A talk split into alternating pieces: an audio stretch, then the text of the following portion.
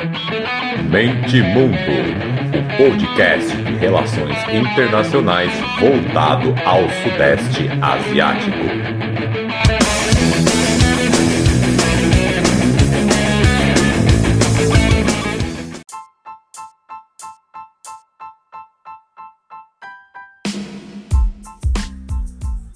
Fala galera, depois de um longo hiato estou aqui no episódio sozinho.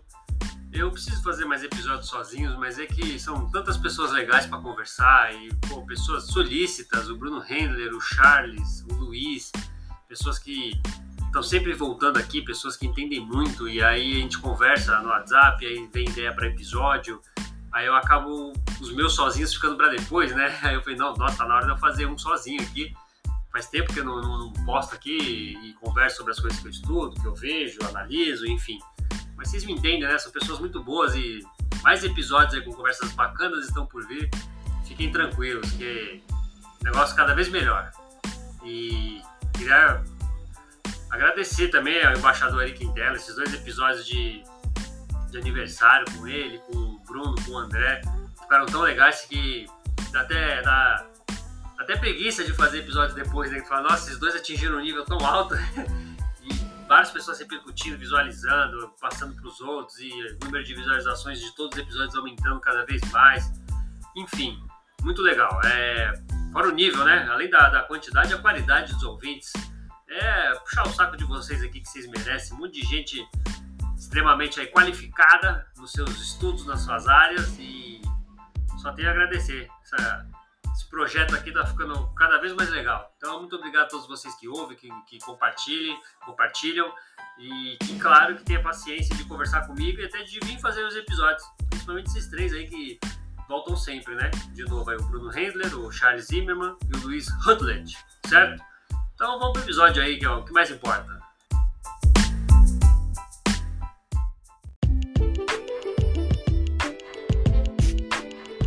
Bom, falar um pouco de energia do Sudeste Asiático, que está num momento crítico na sua política energética. Uma das regiões aí com desenvolvimento mais rápido e dinâmicas tecnológicas, a demanda por energia na região deve dobrar até 2050. A Vietnã já tem tido problema aí com, com, com excesso de calor e aí apagões, por exemplo. E enquanto isso, é, precisa reduzir a dependência do uso de carvão, né? Que, é, que aumentou seis vezes desde os anos 2000 está falando aí de aumentar seis vezes em 23 anos. É muita coisa e vai precisar dobrar até 2050. Então imagine a quantidade de poluente jogada no ar se continuarem com essa dependência do carvão e conseguirem dobrar a meta, né? Dos 10 estados do Sudeste Asiático, Vietnã, Indonésia e Malásia, são os que fizeram mais progresso no, na questão do, da energia nuclear, no tocante a isso daí.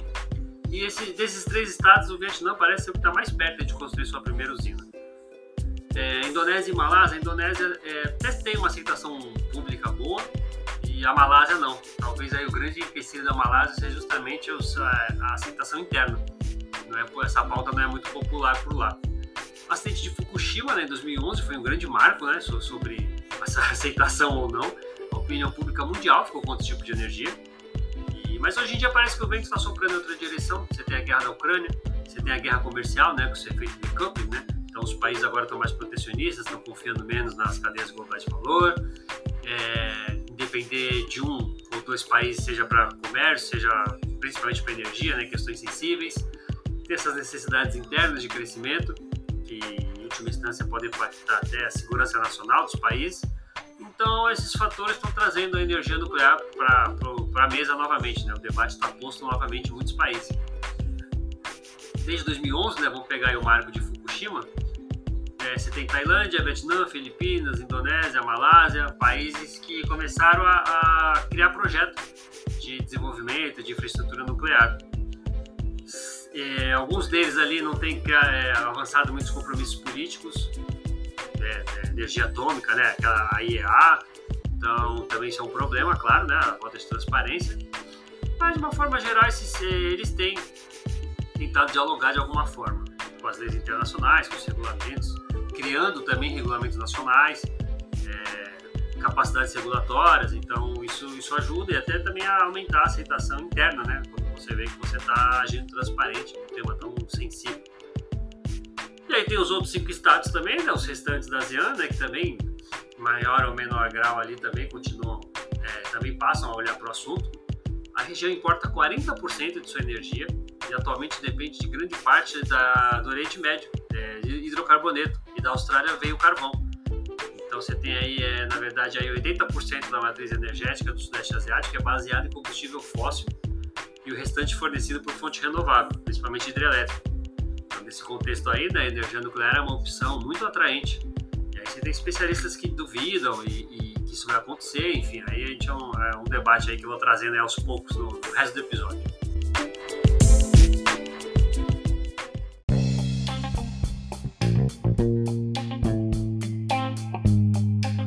Começando pelas Filipinas, pegar a matriz energética dela: 55% carvão, 22% petróleo e gás, 11% energia geotérmica, 7% hidrelétrica e 4% solar e eólica. No ano passado, o Ferdinando Marcos Júnior, presidente, durante sua campanha, ele tinha, numa das suas pautas, né, reviver a energia nuclear de Batam. É um resquício da era do seu pai. A geração de energia nuclear é um desejo da família, né?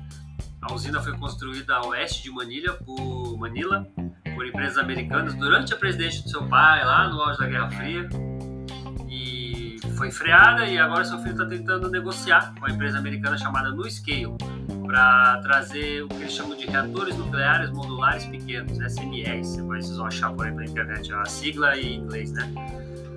Não vou saber dar detalhes né, da diferença, claro, pelo nome, né? Pequeno, modular, enfim, dá uma impressão de ser algo muito mais seguro, né? Uma tecnologia muito maior. E as Filipinas também assinaram o tal do é, First Program dos Estados Unidos. É um programa de ajuda para pesquisa no setor. E aí o país iniciou um novo reator de pesquisa em 2022, que pode ser considerado aí que potencialmente as Filipinas é colocado em alguns é, institutos de pesquisas como potencialmente pronto até 2030.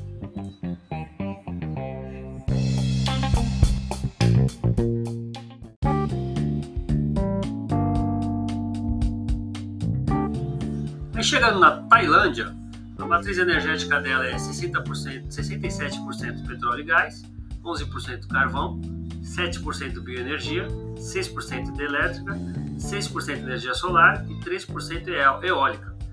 A Tailândia anunciou recentemente é, também parceria com os Estados Unidos é, nesse, nesse First Program e também para é, obter esses reatores nucleares modulares pequenos se vocês se interessarem, eu prometo que eu pesquiso, tá, gente? Isso é uma área muito fora da curva para mim. Eu chamo o Luiz, pronto, fazer um episódio com o Luiz sobre isso. A Tailândia ela tem um pequeno reator nuclear desde 62. É, as propostas para construir uma usina nuclear, para diversificar o portfólio e tal, obviamente perdeu apoio desde 2011, Fukushima. Ah, quando você pega a pesquisa de aceitação popular, cai vertiginosamente né, em todos os países depois de 2011. Colaboração faz parte né, de uma parceria multifacetada para enfrentar mudanças climáticas, promover a adoção de energia limpa. Os reatores ficariam disponíveis para a Tailândia como parte também de uma adesão que ela entrou no Net Zero World Initiative, que é dos Estados Unidos. São, é um mecanismo para você obter aí, é, esse, esses SMRs aí de fábrica, eles são portáteis, são considerados de baixo risco, é, não precisam ser desligados em caso de emergência, né? não tem aquele botão vermelho é, e, e, essa iniciativa é uma, é uma, uma agência governamental dos Estados Unidos, né, parceria com outras agências, Departamento de Energia, enfim, se entrar no site lá, Net Zero World Initiative, tem os detalhes lá de todas as agências que fazem parte. É, é bem, bem complexo, assim, vários, vários setores do governo fazem parte. Enfim, nessa onda de descarbonização dos sistemas globais, a Tailândia assinou, quer fazer parte. Então é isso, a abordagem é de todo o governo, né, apoia os países comprometidos, governo, que digo Estados Unidos, né, apoia todo governo que se diz comprometido em aumentar suas ambições climáticas, criar a implementação de estratégias. Então, esse Net Zero World é mais ou menos essa ideia de, de, de funilar ali um, um, órgão que vai tomar frente. Então, também está nesse program, First Program aí, também é considerada um país aí potencialmente pronto a partir de 2030 em ter energia nuclear.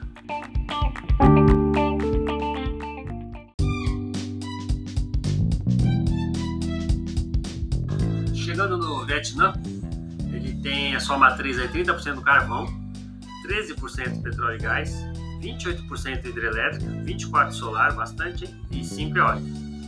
Comitê Econômico de Assembleia Nacional do Vietnã propôs que o governo, isso ano passado, continue comprometido com os planos para duas usinas nucleares na província central de Ninh Thuan. Ela, essa proposta foi incluída aí no relatório da terceira sessão da 15ª Assembleia Nacional. Disse, foi ano passado. Esse comitê econômico enfatizou que a energia nuclear deve ser uma consideração séria no planejamento e desenvolvimento de energia do Vietnã para cumprir o recente compromisso aí da, das emissões zeros até 2050, que foi assinado na Conferência das Nações Unidas sobre Clima em 2021, ou seja, a COP26. Então, para garantir segurança também no desenvolvimento, desenvolvimento energético nacional, é uma organização independente, autossuficiente, fonte de poder diversificada, enfim, são esses, esses sistemas aí que o Vietnã aborda quando fala de energia nuclear. O comitê destacou também que o Vietnã tinha assinado muitos acordos e compromissos é, internacionais já com, sobre energia nuclear, para fins pacíficos, claro, especialmente com o e Japão, né? Entre um problema que foi no contexto pré-guerra, né? Isso, provavelmente, uma pesquisada, não achei muita coisa, deve estar congelado. Não pega bem, né? Ainda mais é, tema nuclear com a Rússia, não vai, não vai pegar muito bem. Mesmo um país aí que, teoricamente, ele é bem independente, bem soberano em suas suas políticas, né? Então é isso, é um, um programa conjunto, parece outro mundo, né? Você e Japão concordaram em construir usinas no Vietnã, no Vietnã, mas isso deve estar congelado. O ministro de Energia do Vietnã, Wen Hong Den, disse que é uma tendência inevitável a energia nuclear. Então, Vietnã é considerado ao contrário dos outros países potencialmente pronto até 2030, pela tecnologia, pelas parcerias, já colocam o Vietnã como potencialmente pronto hoje já está negociando agora com o consórcio, com o consórcio, em vez de ser Japão, Rússia, é Coreia, Dinamarca, construção dessas usinas nucleares flutuantes, que chamam. Aí no inglês eles vão achar no, no Google como FNPPS. Então você tem estudos conjuntos dessas, dessas duas empresas com o governo, com, com engenheiros vietnamitas. É, a dinamarquesa é Seaborg, ela projeta bar, bar, é, barcaças de energia usando reatores compactos de sal fundido e por parte da Coreia, a Siemens, Siemens Energy. Então, e a Siemens trabalha com hidrogênio e amônia, né, a produção. Então, enfim, né? Estou falando por falar, não sei quais são as diferenças, mas parece que é algo avançado e, e mais seguro.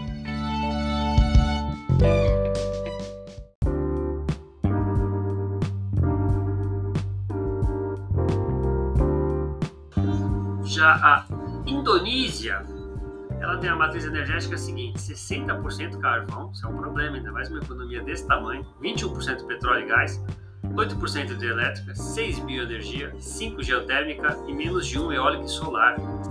É o país mais populoso da Ásia Asiática, responde 40% do consumo de energia da região. Então, esse consumo que já é alto e deve dobrar, o país mais, o mais, o maior responsável por isso é 60% de carvão. Qual o problema? Ela adiantou-se um cronograma para a implementação da energia nuclear até 2039. E, e é um impulso aí que eles chamam de parceria de transição energética justa, que parece que já tem 20 bilhões já é, assinado na cúpula do G20 de investimento. Então dessa é aquela capital, né? Ela está tentando atrair investimento em, vários, em várias frentes e energia limpa é um dos principais. Eles querem construir uma capital no meio, no meio do país é uma floresta então um impacto ambiental muito grande, enfim. Então isso, isso aqui entra nessa conta de tentar, por outro lado, reverter, eles vão ter que, que poluir.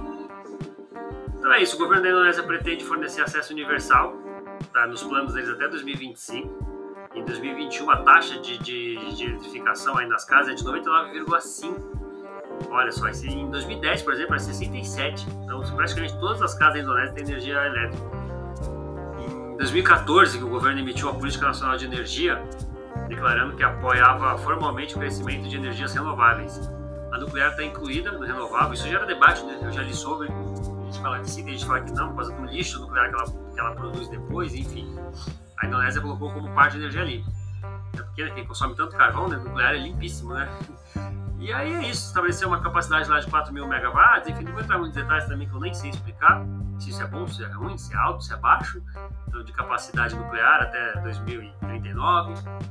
Em 2016, o presidente fez um discurso no Conselho Nacional de Energia, dizendo estabelecendo um roteiro de usinas nucleares, a construção de reator, estabelecimento de rede de pesquisa, Enfim, também a Indonésia é considerada como um país potencialmente pronto até 2030.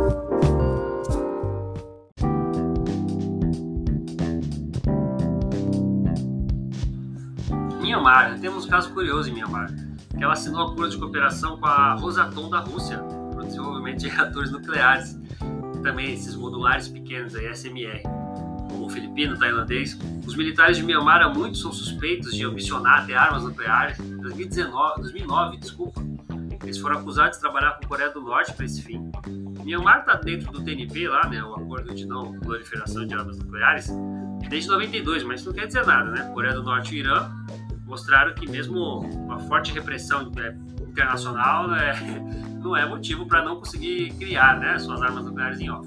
Então, Myanmar, como um país muito excluído, pode até aproveitar esse momento da exclusão da Rússia para estabelecer energia nuclear, mas que não deixa de ser um problema, né? Que você tem uma junta militar ali muito agressiva, né? Que é muito feroz ali com a sua população interna, enfim, é, é não deixa de ser um belo problema e ver se essa parceria anda, porque a Rússia também está um pouco ocupada no momento, né?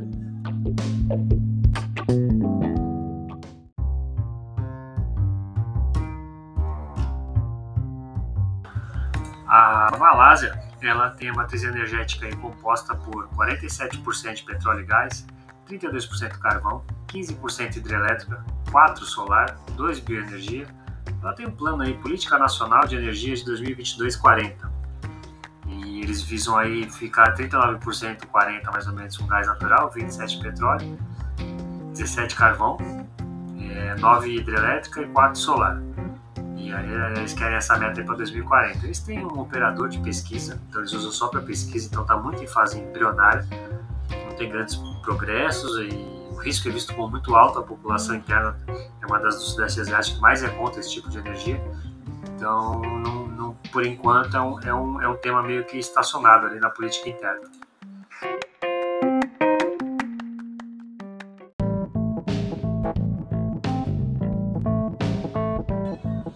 Vou falar rapidinho no, no, no Camboja, lá, o Singapura, eles não têm nada, você não acha nada aí de, de, sobre energia nuclear sobre eles. O Camboja já trabalha com 50% de energia renovável, é, basicamente hidrelétrica, aí 40% do carvão 8% petróleo, é um país consome pouco, mas enfim. Aí você também tem o Laos, né? 66% hidrelétrico, esse que tem exportar energia hidrelétrica para os vizinhos como uma das principais fontes de, de, de, de exportação.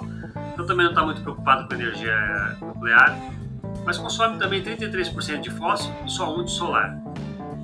É, pretende, tem lançamentos lá para diminuir esse combustível fóssil, reduzir emissões de 60% até 2050, enfim, mas também outros países consomem pouco, não tem muita preocupação. Singapura consome 97% de petróleo e gás, 2% de bioenergia, 1% de carvão e 1% de energia solar. É o mais rico né, do Sudeste Asiático, tem planos ambiciosos para emissões zero até 2050. Diz que vai atingir pico, assume que vai atingir pico de, de, de poluição até 2030, mas se comprometeu de 2030 em diante zerar até 50. Singapura é o único país do Sudeste Asiático previsto para alcançar uma redução de emissões já em 2030, os outros não falam disso, né? Singapura parece comprometer.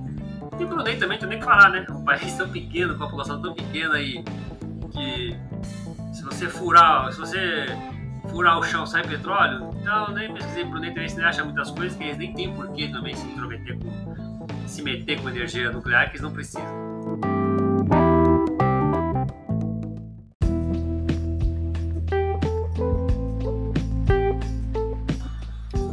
Falei sobre o Tratado de Não Proliferação de Armas Nucleares, né, o TNP, em 95, todos os países da ASEAN assinaram o Tratado de Bangkok, que chama Tratado de Zona Livre de Armas Nucleares do Sudeste Asiático. Então eles têm o próprio além do TNP.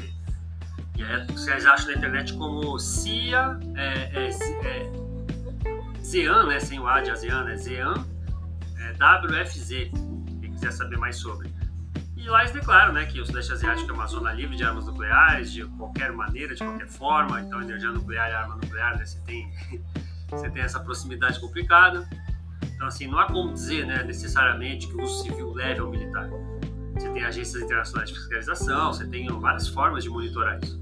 Mas não deixa de ser, não deixa de ter ali né, uma correlação que precisa ser revista né, nos países que adotarem energia nuclear à medida que a ascensão da China também né, dá origem a uma nova ordem bipolar ou multipolar, como queiram, traz incentivos novos né, para rejeição de armas nucleares, enfim, o mundo está mudando muito rápido. Então, os estados estão tentando equilibrar as novas relações de poder que estão criando né, com as grandes potências. Se for bloco, se não for, enfim, então isso muda todo o jogo. Então, alguns países pensam em proteger né, suas, as, suas apostas em, em capacidade nuclear.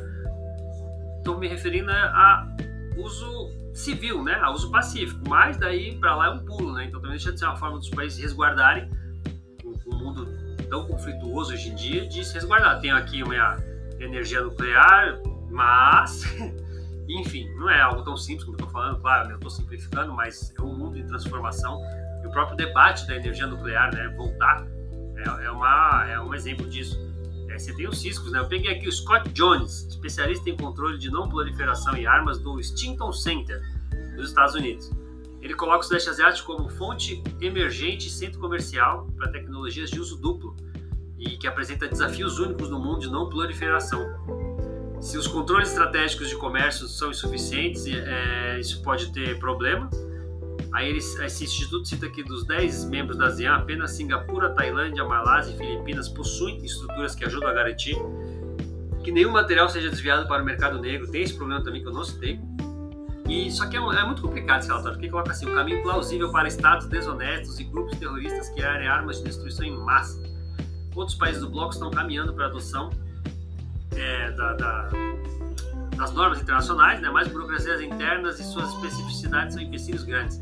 Essa parte de estados desonestos achei um problema grande, temos a falar por quê, né? Aí piora, porque coloca assim: o segundo campo de ameaças decorre da possibilidade de instalações de energia nuclear se tornarem alvos de danos, seja por meio de guerra, crime ou terrorismo. Ou seja, aí, peraí que vou, deixa eu continuar aqui.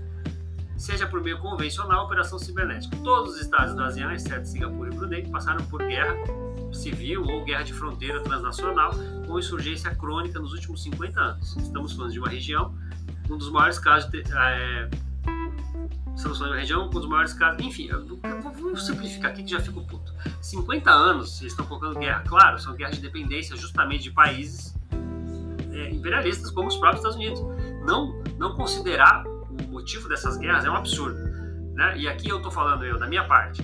Para mim, os principais problemas são terremotos, vulcões, tsunamis, tufões. São muito mais perigosos que guerras, né? Guerra civil, guerra de fronteira ou estados desonestos desviarem é, produtos nucleares para grupos terroristas fazerem é, armas de destruição em massa. Então isso aqui, obviamente, que é uma viagem imperialista, né, do grupo de pesquisa estadunidense. Não, não poderíamos esperar mais. Eu li isso aqui e falei, não, vou fazer questão de destacar isso aqui. Mas, claro, não, não deixa de ter perigo de ter uma guerra civil, enfim, Mianmar ali, extrapolar essas fronteiras, mas é um risco muito pequeno, nada muito diferente do que, do que tem no Irã, que tem arma nuclear, do que supostamente tem a Arábia Saudita. Então, Obviamente que isso aqui é uma viagem imperialista, garoto, tá certo?